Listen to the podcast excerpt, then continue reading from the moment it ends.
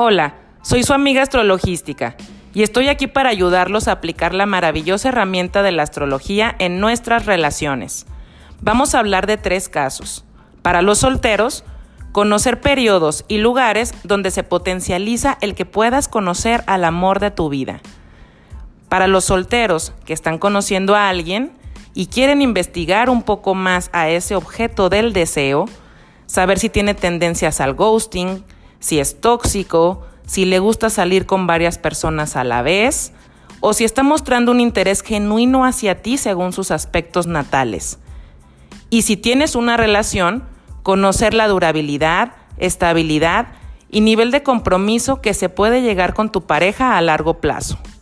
Así que si te interesan estos temas, te invito a que escuches mi podcast.